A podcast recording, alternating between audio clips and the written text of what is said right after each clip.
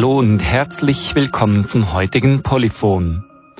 So klang es am 22. November vor dem Bernischen Rathaus.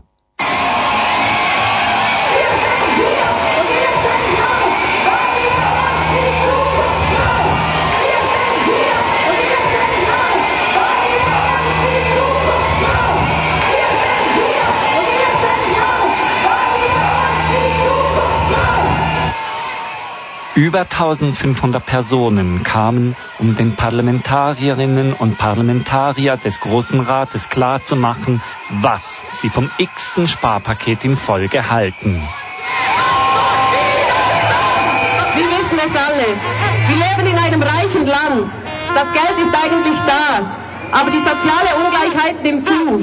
Die Reichen werden immer reicher und die Armen werden ärmer.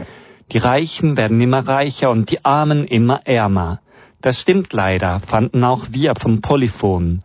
Und weil wir das nicht einfach hinnehmen wollten, entschlossen wir spontan, uns ebenfalls am Widerstand gegen den Abbau im Sozial-, Bildungs-, Behinderten- und Gesundheitsbereich zu beteiligen.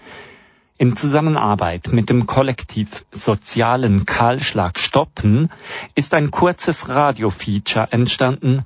Darin ist zu hören, worum es dem Kollektiv geht.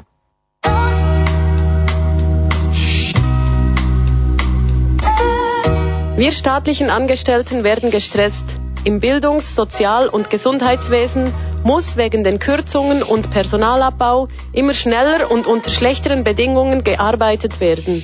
Wer zum Beispiel gut pflegen, ausbilden oder betreuen will, kann dies immer weniger.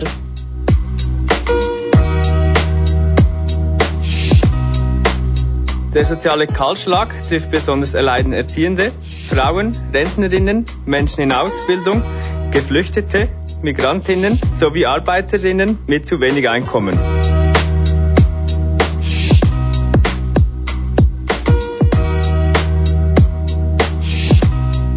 Die Errungenschaften der Frauenbewegung werden angegriffen. Wenn Arbeiten im Bildungs-, Betreuungs- oder Gesundheitsbereich wegen Kürzungen liegen bleiben, übertragen sich diese auf die Haushalte. Dort stemmen nach wie vor Frauen die größte Last.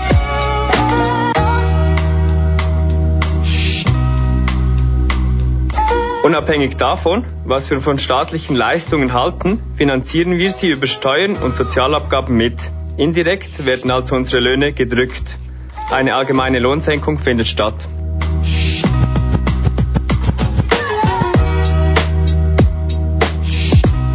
Wir wollen uns nicht gegeneinander ausspielen lassen. Wenn wir Kürzungen im einen Bereich verhindern können, die erkämpften Millionen dann allerdings einfach in einem anderen Bereich gekürzt werden, haben wir nichts erreicht.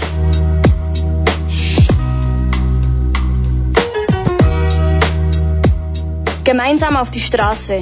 Im Parlament scheint es aktuell nicht genügend wirksamen Widerstand gegen den sozialen Kahlschlag zu geben. Nur wenn wir als Betroffene zusammenstehen, haben wir eine Chance.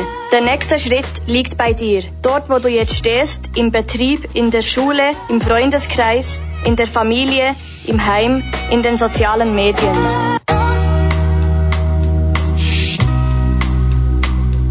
Von der Defensive in die Offensive. Der Kahlschlag wird erst zu stoppen sein, wenn der Widerstand genügend stark ist. Wo Unrecht zu Recht wird, wird Widerstand zur Pflicht.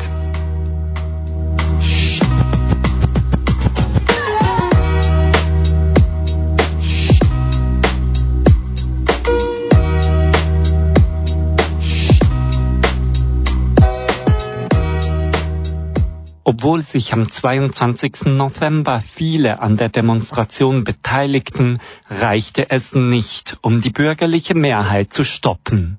Bereits einige Tage nach der Demonstration zeichnete sich ab, dass die drastischen Kürzungen im Gesundheitswesen, im sozialen Bereich, bei der Bildung und im Behindertenbereich um jeden Preis durchgesetzt würden.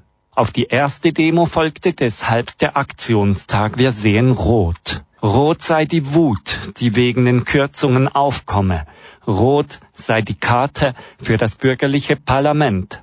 Rot sei ein Stoppsignal, hieß es in einer Medienmitteilung des Kollektivs. Zahlreiche betroffene Personen und Organisationen beteiligten sich mit ebenso zahlreichen kreativen, dezentralen Aktionen in Rot. Studentinnen und Studenten hängten beim Hauptgebäude der Universität und an der Fachhochschule riesige rote Transparente auf. Rot gekleidete mischten die Zuschauerinnen und Zuschauerbühne des Rathauses auf, ein Sozialdienst rollte einen roten Teppich für seine Klientinnen und Klienten aus, Spitex-Fahrräder fuhren in Rot durch die Gegend, viele Einzelpersonen kleideten sich rot, schickten rote Selfies und Fotos von ihren kleineren und größeren kreativen roten Aktionen ins Netz. Nicht nur am Aktionstag, sondern allgemein waren die Proteste gegen das massive Spar- und Abbauprogramm von viel Kreativität und Spontanität geprägt. Das zeigt sich auch im gefakten Schweiz Aktuell Beitrag, der nach dem Aktionstag Wir sehen Rot zur Demonstration Wir sehen Schwarz aufrief.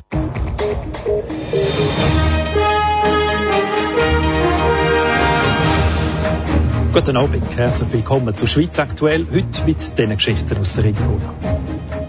Der Bernische Grossrat hat in seiner gestrigen Sitzung das Sparpaket über 185 Millionen Franken gestoppt. Das nachdem letzten Samstag über 10.000 Personen gegen die massiven Kürzungen im Sozial- und Gesundheitsbereich demonstriert haben. Das ist jetzt eine sehr schwierige Situation für den gesamten Regierungsrat. Wir können nun keine Steuergeschenke an Großaktionäre auszahlen. Das ist äh, wirklich schade.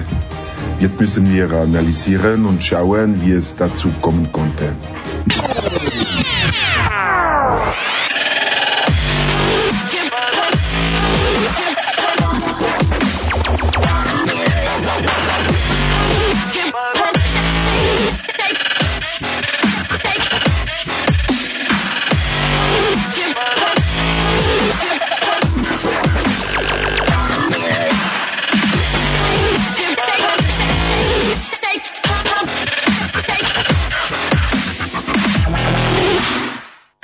Leider kam es anders. Der Widerstand war nicht genügend stark, um dieses Jahr den sozialen Kahlschlag zu stoppen. Konkret hat der Große Rat Kürzungen in der Höhe von 163 Millionen Franken beschlossen. Und in derselben Session hat er auch bestimmt, warum gespart wird. Für Steuergeschenke an Großunternehmen im Wert von über 100 Millionen Franken.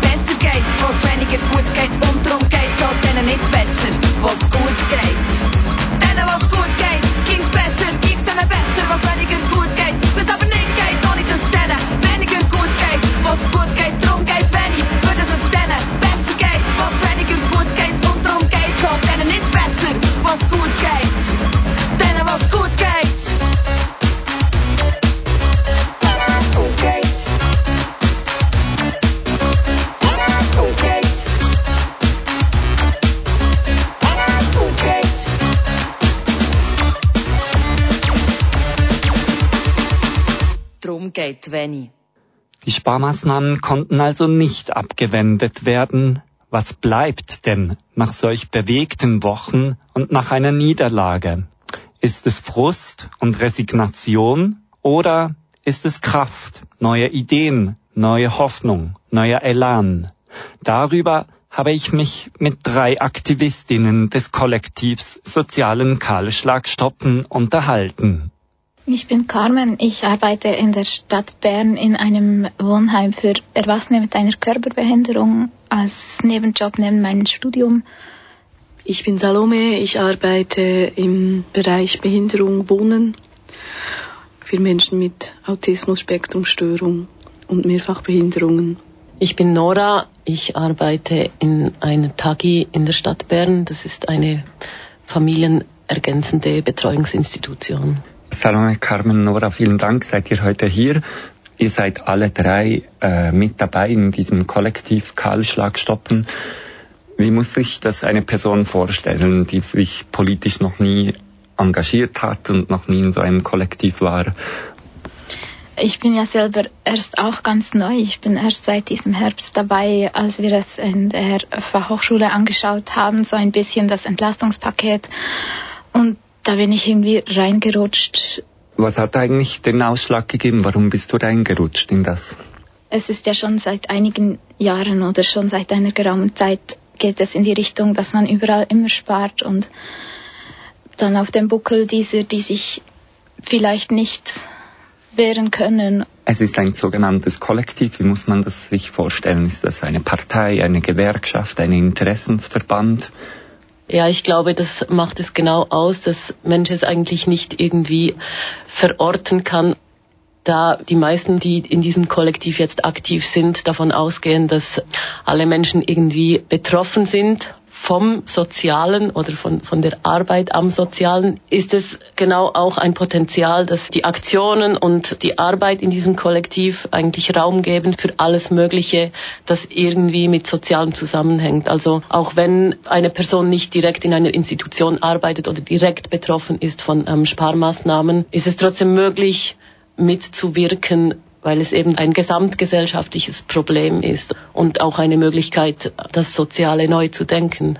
Salome, was hat für dich diesen Protest wichtig gemacht? Ich habe das als sehr gut aufgenommen, dass da Leute sich zusammengeschlossen haben und ihre Stimme hörbar gemacht haben und gesagt haben, nein, das betrifft uns alle. Das ist nicht einfach eine weitere Sparübung, wo man da irgendwie hier und da mal ja ein bisschen weniger hat, sondern das, das betrifft uns wirklich stark. Das nimmt uns Sachen weg, die wichtig sind und ich war unglaublich froh auch, dass, dass Leute aufgestanden sind und das wirklich auch sichtbar gemacht haben. Und ich denke, es ist auch die Verantwortung von uns allen, dass wir da nicht ruhig äh, sind und quasi das einfach stillschweigend annehmen, sondern dass wir wirklich ähm, dagegen etwas tun.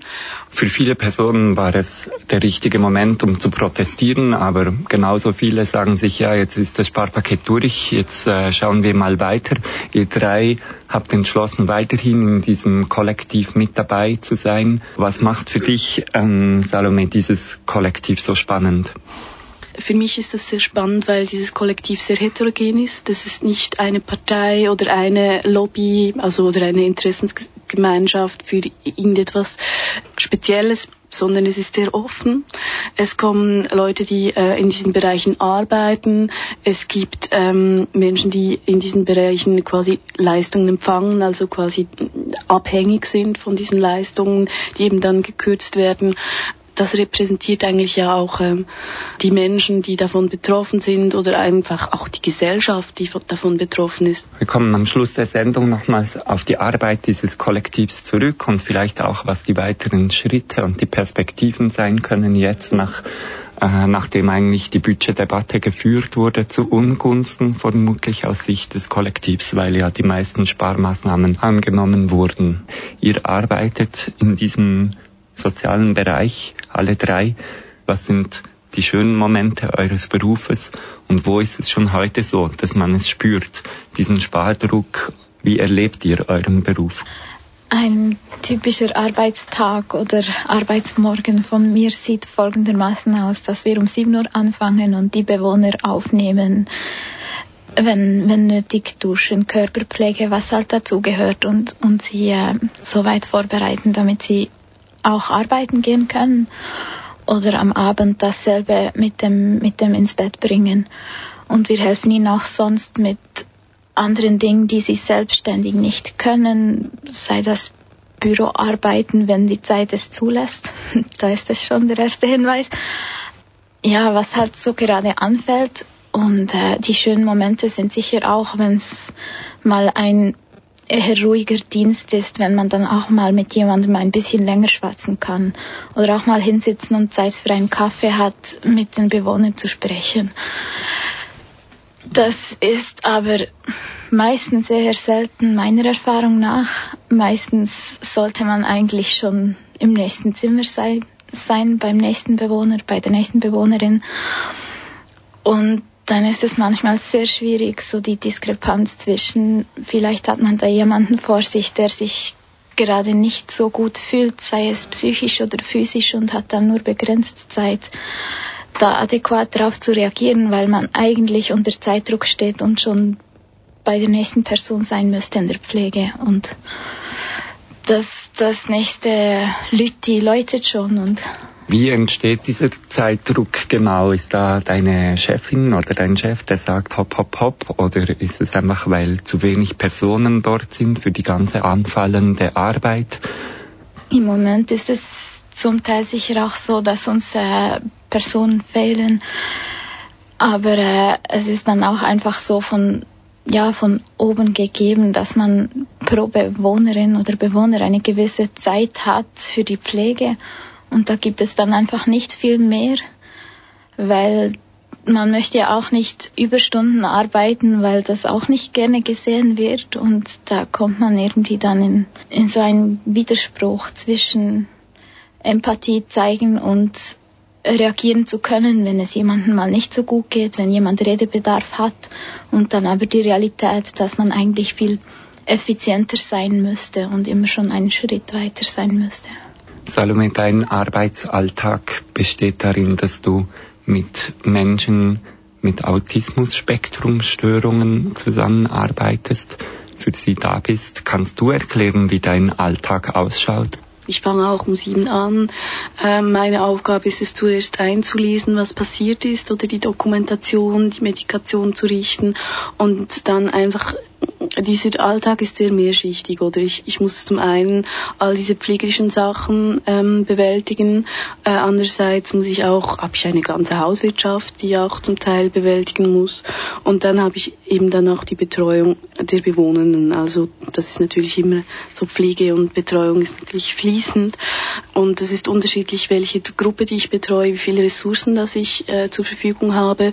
Aber was ich gemerkt habe, ist, dass Dienste anders sind, kürzer sind aufgrund dieser Sparmaßnahme oder dass äh, Dienste auch gestrichen wurde, dass man vielleicht auf eine Gruppe, die, die wirklich sehr basal ist, die viel, die, die Menschen brauchen viel Präsenz von mir als Betreuungsperson, die brauchen Zeit, um sich einzulassen und plötzlich bin ich da nicht mehr zu zweit für eine Vierergruppe, sondern alleine.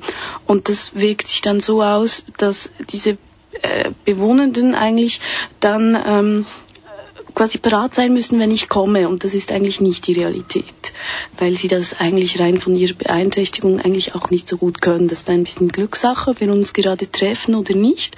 Und da erlebe ich natürlich Widerstände oder auch ähm, Bewohner, die sich nicht einlassen können, die Mühe haben, die dann äh, wie nicht in den Tag in die Strukturen reinkommen. Und das ist dann schon etwas, das für mich als Betreuer mich unter Zugzwang bringt, weil ich möchte eigentlich diese Bewohner gut begleiten. Ich möchte ihnen eine gute Struktur geben, die ihnen Halt und Sicherheit vermittelt und auch möglich macht, sich durch den Alltag mit einer gewissen Qualität zu bewegen.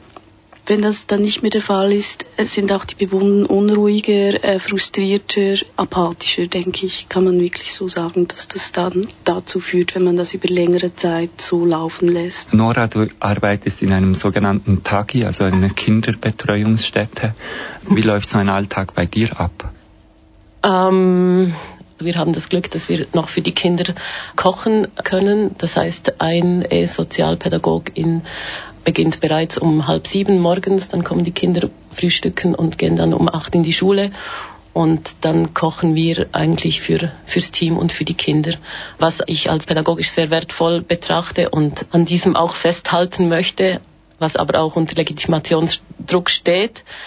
Der Rest des Teams beginnt um 10. Wir planen dann meistens den Tag und erledigen administrative Arbeiten. Das ist sehr wertvoll, dass wir diese Zeit haben und um 12 kommen dann die Kinder und wir essen mit ihnen Mittag. Das ist schon mal das erste Highlight. Da entsteht schon mal so eine Atmosphäre, wo die Kinder auch berichten können und eigentlich sehr schöne Gespräche entstehen. Aufgrund dessen, dass die Kinder in verschiedenen Gruppen essen können, haben sie auch einen angenehmen und, und angemessenen Rahmen, sich ihre Erlebnisse zu berichten. Nach dem Mittagessen gibt es ähm, Raum und Möglichkeit für Freispiel oder, oder Hausaufgaben. Und danach gehen die meisten Kinder wieder in die Schule. Dann haben wir auch nochmals Zeit, ähm, administrative Arbeiten zu erledigen. Und um vier kommen sie wieder zurück. Dann gibt es Fieri und danach gibt es nochmals Freispiel bis abends um sechs, wenn sie nach Hause gehen. Also du beschreibst auf eine zufriedene Art deinen Berufsalltag. Ist es so, dass die Tagis keine solchen Problemen haben, die jetzt beschrieben wurden, also Personalengpässe oder Zeitnot? Oder hast du das jetzt ausgespart in deiner Beschreibung? Ich würde sagen beides. Also wir genießen schon noch nach wie vor Privilegien. Also wir haben ein großes Team, wir haben genügend Ressourcen, zeitliche, finanzielle wie auch ähm, personelle Ressourcen, mit den Kindern auch eins zu eins ähm, zu arbeiten und auf die Kinder einzugehen. Wir haben ähm, die Möglichkeit, Beziehungen aufzubauen. Ähm, und, und das macht ja dann eigentlich in meinen Augen auch die wertvolle ähm, sozialpädagogische Arbeit aus. Du hast ein starkes Wort gebraucht, meiner Meinung nach. Du hast von Privileg gesprochen gegenüber, im Vergleich zu wem sind die Tagis privilegiert? Zum Beispiel im Vergleich zu den Kitas oder den Tagesschulen. Die Tagesschulen, die haben pro Betreuungsperson ähm, viel mehr Kinder, sie haben weniger Platz. Es essen manchmal irgendwie vielleicht 30 oder 40 Kinder in einem Raum ähm, das Mittagessen, was einen Beziehungsaufbau eigentlich verunmöglicht. Im Vergleich zu den Kitas genießen wir noch eine Defizitgarantie die Kitas haben schon die Betreuungsgutscheine. Das heißt, auch die öffentlichen städtischen Kitas müssen eigentlich mit den privaten Kitas konkurrenzieren. Das heißt, sie müssen schauen, dass sie halt überall an allen Ecken und Enden sparen, weil sonst die Kitas einfach nicht rentieren. Davor sind wir noch verschont geblieben bis jetzt und können somit eigentlich von gewissen Aspekten noch profitieren.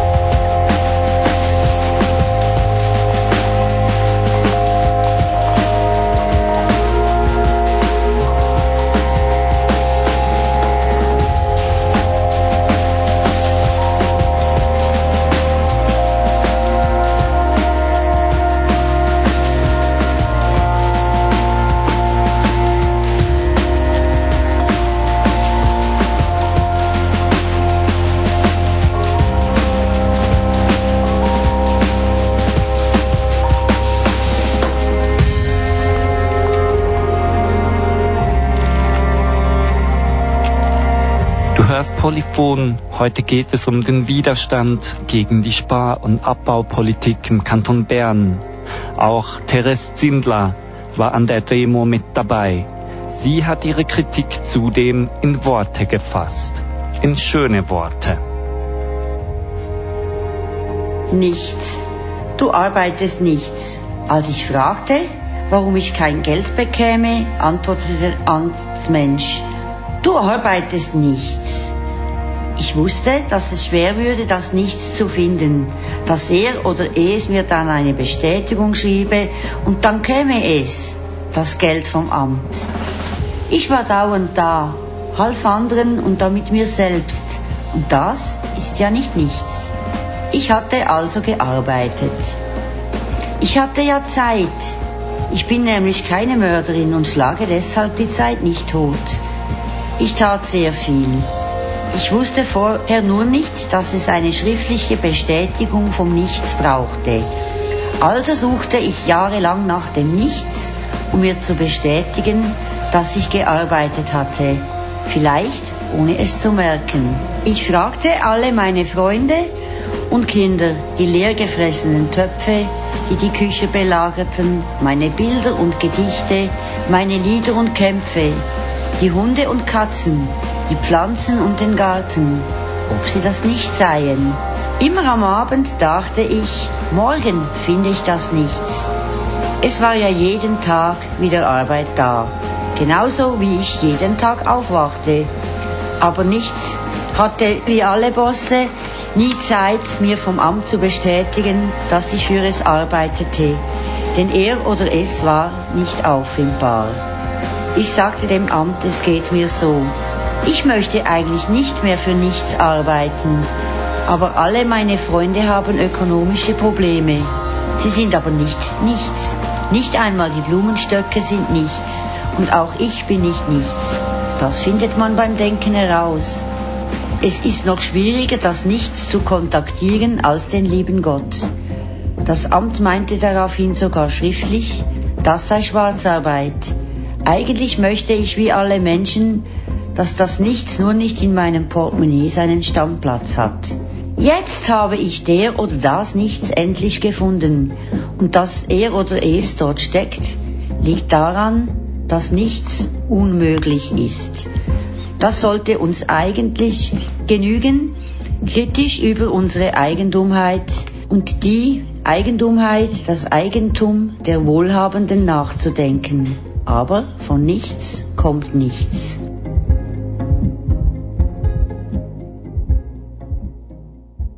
Wir sind immer noch im Gespräch mit drei Aktivistinnen des Kollektivs Kahlschlag stoppen, die alle drei im sozialen Bereich arbeiten. In euren Texten oder auf Flyers war zu lesen, dass Personen, die im sozialen Bereich arbeiten und gute Qualität leisten wollen bei der Erwerbsarbeit, dass sie immer mehr Mühe haben, im Jahr 2014 haben wir das wirklich gespürt auf dem Budget. Da waren wenige Dienste möglich und da fällt einfach ganz viel für anderes weg. Also es, es gibt dann irgendwie diesen Machbarkeitsdruck. Man ist dann in der Verantwortung als einzelner Mitarbeiter mit diesen wenigen, äh, diesen ähm, geschrumpften Ressourcen die gleiche Arbeit zu leisten und die gleiche Qualität zu erreichen. Und das hat schon auch dazu geführt, dass ähm, ja, dass die Gesundheit äh, von Mitarbeitern da schon eher auch darunter leiden kann. Also das, ich habe auch schon erlebt, dass ähm, gute Mitarbeiter, die sehr engagiert waren, die viele eingeben konnten, gesagt haben, nein, das, ähm, das brennt mich aus, das möchte ich nicht weitermachen, da möchte ich mich schützen. Und ich denke, das ist ähm, auch sehr gefährlich, dass man dann, wenn man wirklich gut arbeiten möchte und, und äh, da auch einen gewissen Anspruch an, an die Qualität der eigenen Arbeit hat, dort irgendwie nicht mehr äh, arbeiten kann, weil man findet, nein, das ist ähm, das ist diese Spannung, die da entsteht, die ist zu groß, die möchte ich nicht auf lange Zeit aushalten. Das tut mir nicht gut. Wie ist das in den anderen Institutionen? Man hört ja das auch sehr oft von den Pflegeberufen, dass so ganz viele Personen entscheiden, diesen Beruf nicht mehr weiter auszuführen aus Gesundheitsschutzgründen. Oder wenn man es anders aufrollt, dass sehr viele im Berufsalltag immer wieder erkranken und der Körper eigentlich Widerstand leistet gegen diese Bedingungen. Wie nehmt ihr das wahr? Was Salome vorhin gesagt hat, könnte ich so unterschreiben. Wir haben jetzt im Moment das Glück, dass es bei uns noch nicht viele Absenzen gibt. Jedoch ist es absehbar, dass wenn es auf diese Weise weitergeht, dass es irgendwo Einbußen geben wird, wenn dann die Gruppenleitung Monat für Monat am Kämpfen ist, damit sie alle Dienste für die kommenden Monate abdecken kann und dann am Schluss selbst immer wieder einspringt und anstatt ihre 80 Prozent vielleicht 110 Prozent arbeitet oder so. Das geht vielleicht einige Monate gut so, aber dann sicher nicht auf Dauer und das ist dann auch gefährlich. Dann entweder brennt die Gruppenleitung aus oder sie, sie sagen vorher Stopp und äh, kündigen, was dann weitreichende Folgen für das ganze Team und auch die Bewohnenden hat. Könnt ihr die Qualität noch bewahren? Wenn man Einsparungen macht, dann wird es ja runtergebrochen. Und es ist eigentlich so, dass viele Mitarbeiter, das habe ich erlebt über Jahre, eigentlich ähm, zum Beispiel die Klienten, die Bewohner ähm, sehr am Herzen liegen und das Wohlergehen dieser. Und dass es dann ähm, diese sehr bestrebt sind, das irgendwie auszugleichen. Also wenn da weniger Ressourcen kommen, äh, ist es spürbar, aber äh, die Mitarbeiter, die diese Arbeit leisten, sind eigentlich immer bestrebt, das irgendwie abzufedern. Das ist vielleicht auch der Grund, wieso das nicht schnell prekäre Situationen entstehen, weil es immer noch diese Menschen gibt, die dann eigentlich diese Extrameilen leisten nehmen wir jetzt mal ein ganz simples Beispiel. In unserer, Institution gibt es diese 20 Minuten Snüni-Pause und die kannst du nehmen, wenn du mit der Arbeit, also wenn du gut mit der Arbeit nach bist und wenn nicht, dann nicht, oder? Also Sie können sich jetzt vorstellen, wer diese 20 Minuten nimmt und wer nicht das ist nur so ein, ein, kleines Beispiel. Oder wie viel dann auch in der Freizeit noch gemacht wird. Also wenn ich ein Geschenk besorge für, für äh, wenn ich Bezugsperson bin von einem Bewohner, können Sie natürlich ausrechnen, dass ich das in meiner Freizeit gestalte und mache und auch all diese Effekte, die ich ähm, schauen muss, dass der Bewohner genug Pflegesachen hat, wenn er das selber nicht machen kann und ich keine Zeit finden kann im ähm, Berufsalltag, dies mit ihm zu einzukaufen, dass ich das in meiner Freizeit Freizeit mache und dass ich das nicht aufschreiben kann. Das sind immer diese kleinen Sachen, dass ich vielleicht früher anfange und weiß, dass mein Dienst eigentlich dann noch nicht bezahlt ist, vielleicht eine Viertelstunde, weil ich noch etwas machen möchte, weil ich wirklich finde, das ist unglaublich wichtig und das fehlt, wenn ich es nicht getan habe. Ja, bei uns ist das Seifenkistenrennen, glaube ich, ein schönes Beispiel. Die Stadt Bern bezahlt dieses Seifenkistenrennen nicht mehr. Es mussten private SponsorInnen gesucht werden für dieses Seifenkistenrennen. Das ist auf der einen Ebene bedenklich, weil das ein, ein sehr schöner Anlass ist für die Kinder, also für ganz viele Kinder in der Stadt Bern, auch jene, die nicht sehr viel finanzielle Mittel haben. Auf der anderen Seite steht er innerhalb des Tages unter Druck, weil wir zu wenig Geld haben, ähm, die Kinder drei Tage lang an diesem Seifenkistenrennen zu be betreuen. Das heißt, ähm, die Eltern müssen jetzt eigentlich am Sonntag für uns einspringen. Wir können da nicht mehr äh, mithelfen. Wir können den Samstag noch abdecken. Aber das bedeutet schon wieder für sehr viele Eltern oder für sehr, sehr viele Kinder, dass sie dieses Angebot nicht mehr in Anspruch nehmen können. Ein Beispiel für die Extrameilen ist die Dekoration auf der Gruppe, also auf der Wohngruppe, wo die Leute 365 Tage im Jahr wohnen, weil schlicht dazu keine Zeit ist. Äh, Im Arbeitsalltag geschieht das meist auf, ähm, auf Freizeit der jeweiligen Mitarbeitenden, die das dann gestalten. Und wenn da jemand nicht das machen möchte, dann sieht es dann einfach ein halbes Jahr kahl aus auf der Station und man muss sich überlegen, die, die Leute leben dort, sie wollen sich wohlfühlen, es ist ihr Zuhause. Ein anderer Punkt, der während dem Protest aufgegriffen wurde, ist folgender. Es wurde gesagt, wenn im sozialen Bereich, im staatlich-sozialen Bereich gespart wird, dann werden eigentlich diese Arbeiten auf die Haushalte übertragen, wo es meistens Mütter oder Frauen Ehepartnerinnen sind, die eben dann die Arbeiten, die vorher von bezahlt wurden und von ähm, ausgebildeten Personen geleistet wurde, die müssen das übernehmen. Findet dieser Prozess schon statt? Ja, bei uns im Tagi findet es teilweise schon statt. Es wurden zwei Wochen eingeführt, während denen das Tagi geschlossen ist. Das sind Sparmaßnahmen, die dann die Eltern ähm, und vor allem Frauen zu spüren bekommen. Ja, ich kenne jetzt gerade drei Mütter, die im Pflegebereich arbeiten, die vor allem zwischen äh, Weihnachten und Neujahr sehr viel arbeiten müssen und darunter leiden, dass das Kind während dieser Zeit eigentlich nicht mehr ins Tage kommen kann. Je weniger Ressourcen das da sind, desto weniger ist auch möglich im Sinn Freizeitgestaltung beispielsweise, sei es Ferien, sei es mal ein längerer Ausflug. Das heißt nicht, dass das primär nie möglich ist in, in der Institution, wo ich arbeite, aber es ist schon äh, immer wie weniger der Fall dass man dort wirklich individuell auf den Betreuten eingehen kann, auf seine Bedürfnisse, auf seine Interessen, sondern dass das alles irgendwie in der Gruppe funktionieren muss und auch in einer gewissen Zeitspanne erfolgen muss. Dementsprechend sind dort die Eltern schon unter einem größeren Druck, wenn sie auch das Bedürfnis und das Anliegen haben, was absolut menschlich ist, äh, ihren Kindern, die zwar erwachsen sind, aber noch immer eigentlich ihre Kinder dann ähm, etwas ermöglichen zu, zu können. Viele Folgen der Sparpolitik und der Abbaupolitik haben wir jetzt diskutiert zusammen. Ihr habt euch entschlossen, auf eine ganz spezifische Art und Weise etwas dagegen zu unternehmen. Wie war das in euren Teams?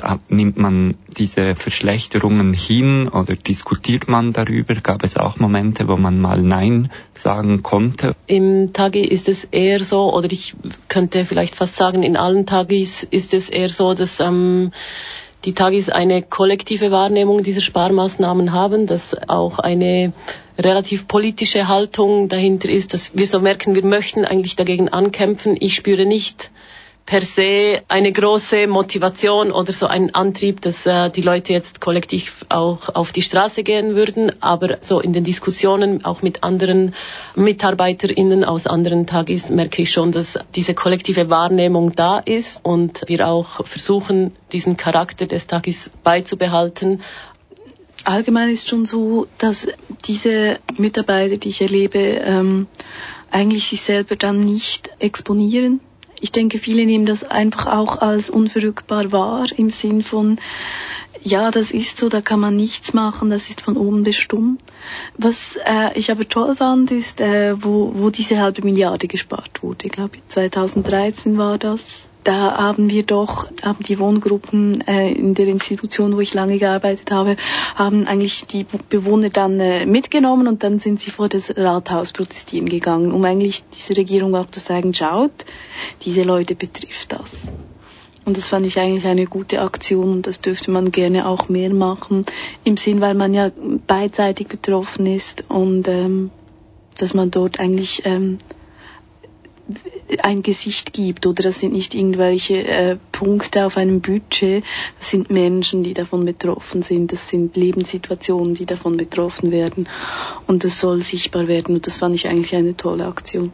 Als es im Herbst um das Entlastungspaket ging, hat eine Bewohnerin mir erzählt, dass sie bei einer der letzten großen Sparrunden auch als, als ganze Gruppe alle mit ihren Elektrorollstühlen vors Rathaus gegangen sind und da protestiert haben gegen die, den, den Spardruck. Und ich denke, solche, solche Dinge machen schon Eindruck auch auf die Leute auf der anderen Seite. Und es ist sicher wichtig, jetzt äh, im Herbst war der Impact nicht so groß. Wobei unter den Teams gab es schon diverse Einzelpersonen, die auch an den Demos waren und die sich da auch geäußert haben dazu, dass sie es nicht okay finden, in welche Richtung die Politik im Moment geht. Wie geht es weiter mit dem Kollektiv Kahlschlag stoppen? Es ist ja so, dass diese Politik weitergeht, beispielsweise die Gesetzesvorlagen für die Steuererleichterungen oder Steuerprivilegien für Unternehmen, die kommen in die zweite Lesung im März, in der Märzsession des Großen Rates. Aber auch die geplante Kürzung auf der Ebene der Sozialhilfe. Dort gibt es auch eine zweite Lesung des Gesetzes. Ähm, das Kollektiv hat offenbar entschieden, weiter zu bestehen. Was, was steht an? Einerseits ist es für uns ein großes Anliegen, dass wir möglichst viele Stimmen hörbar machen, ähm, Stimmen von Menschen, die direkt oder indirekt, oder ich würde sagen, wir alle sind ja direkt betroffen als Menschen von diesem sozialen Kahlschlag, dass wir diese Stimmen hörbar machen und dass wir doch noch so diesen Charakter, dass wir ein offenes Kollektiv sind, wo jede, wo alle mitmachen können und mitwirken können auf irgendeine Art und Weise, dass dieser Charakter rausgetragen wird und egal was passieren wird, auch in dieser zweiten Lesung, dass wir halt wie zeigen, hey, das geht nicht, es betrifft uns alle und wir möchten, auch wenn diese Sparmaßnahmen dann wirklich durchkommen, dass der Protest oder die Diskussion um das, was das Soziale überhaupt ist, auch nachher weitergeht. Salome, was ist dir wichtig? Was wäre schön für dich, wenn es passieren könnte in diesem Kollektiv? Ich hoffe, dass die Motivation bleibt, auf Dinge aufmerksam zu machen, die dann sonst eher so ein bisschen unter den Teppich gewischt werden, dass ähm, man Leute sensibilisieren kann. Wenn ich mich so umhöre, auch ähm, denke ich, dass das schon langsam realisiert wird, wie viel das eingespart wird, gekürzt wird, dass man dort eigentlich einfach dran bleibt und das sichtbar macht, nicht einfach das hinnimmt und hofft, dass dann vielleicht hört es dann mal auf. So. Carmen, du bist reingerutscht in die Proteste. Was war der Schlüsselmoment für dich der ultimative Schlüsselmoment war dann für mich vor einigen Monaten die Sitzung mit äh, verschiedenen Leuten, also nicht nur die, die äh, Studentinnen und Studenten, wo ich dann wirklich auch so die Energie gespürt habe und ja, irgendwie den, den Kick hatte, da, da geht etwas oder da, da steht man nicht auf, auf verlorenem Posten. Es gibt noch andere, die auch für eine Sache kämpfen und sich auf eine Art und Weise einsetzen wollen.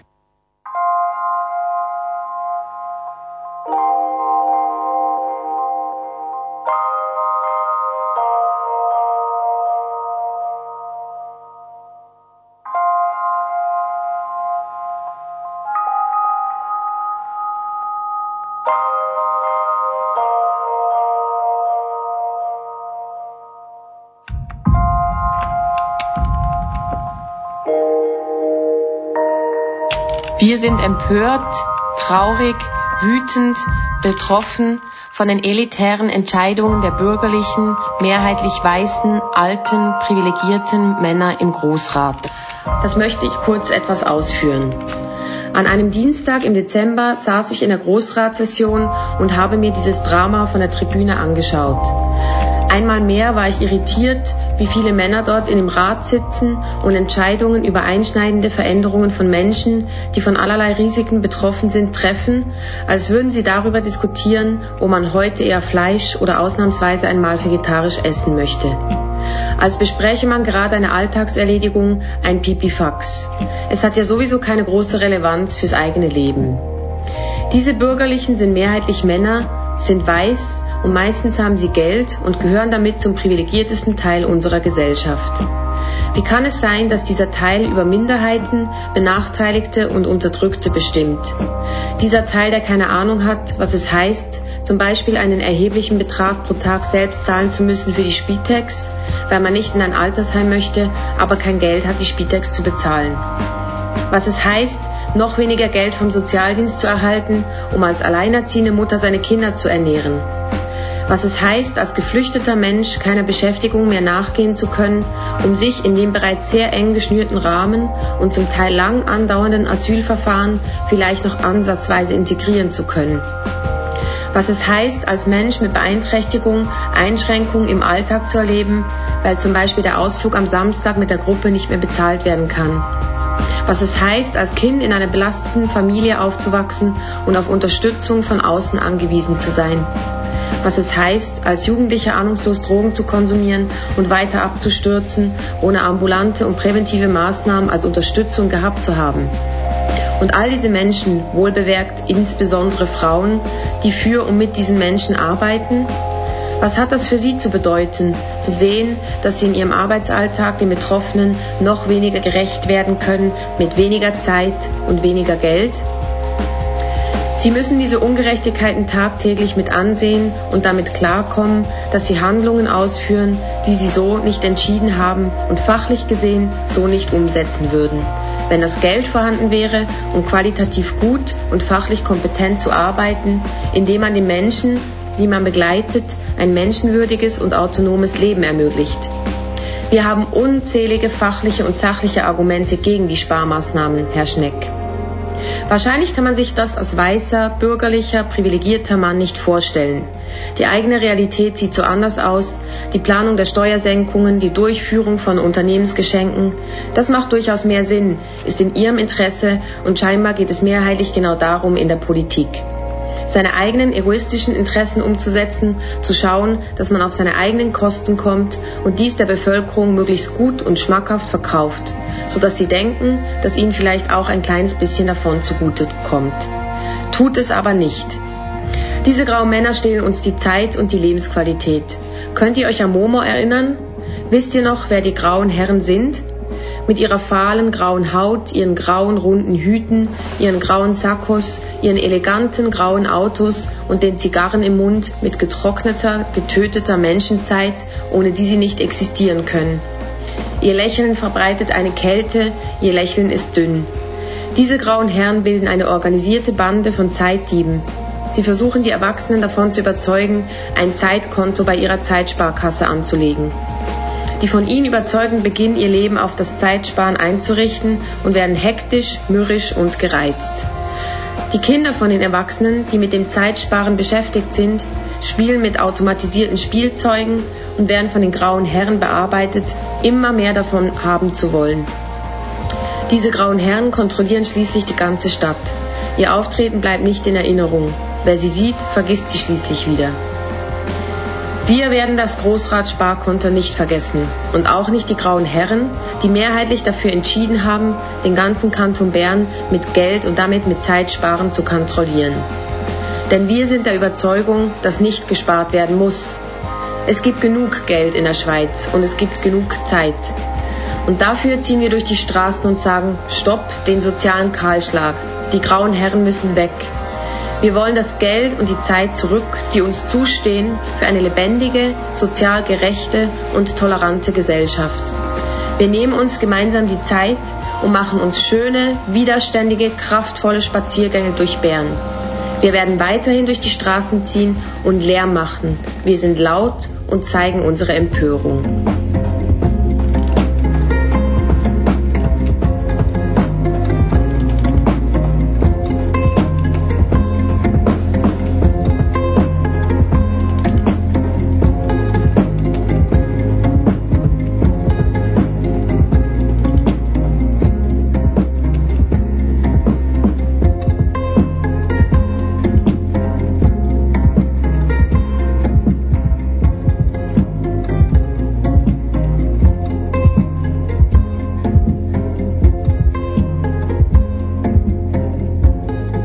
Das war Anna, genau wie Salome, Carmen, Nora und Therese, die du in dieser Sendung bereits gehört hast, engagiert sich auch Anna als Betroffene im Kollektiv Sozialen Kahlschlag stoppen. Mehr Informationen über das Kollektiv und seine Aktivitäten findest du unter kahlschlagstoppen.noblogs.org. Ich hoffe, dieses Polyphon hat bei dir einige widerständische Ideen freisetzen können und konnte dir Mut machen, auch mal Nein zu sagen, sei es allein oder zusammen mit anderen. Nachhören kannst du diese und alle anderen Polyphon-Sendungen im Internet unter www.polyphon-rabe.ch. Rückmeldungen und Anregungen kannst du uns zukommen lassen über Facebook oder direkt per Mail an info at polyphon-rabe.ch. Ja, und das war's auch schon. Wir hören uns in einem Monat wieder. Bis nei und bleibt dran.